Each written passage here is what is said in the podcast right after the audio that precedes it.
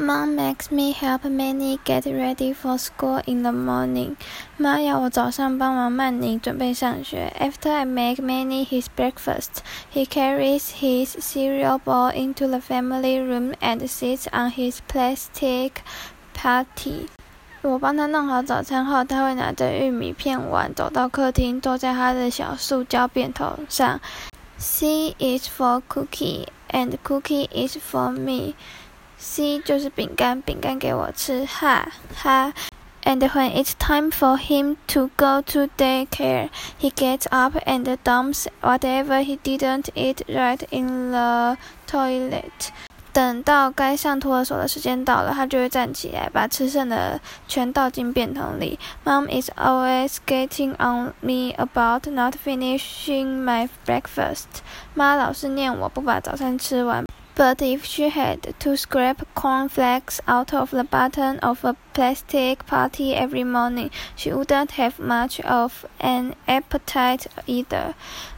不过，她要是像我一样，每天早上都得刮那些粘在塑胶便桶底部的玉米片，我看她也不会有什么胃口。Tuesday，星期二。I don't know if I mentioned this before, but I am super good at video games.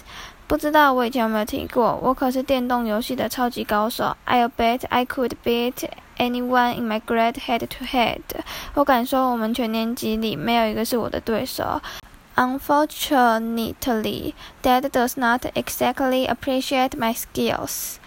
倒霉的是，爸不怎么欣赏我的技术。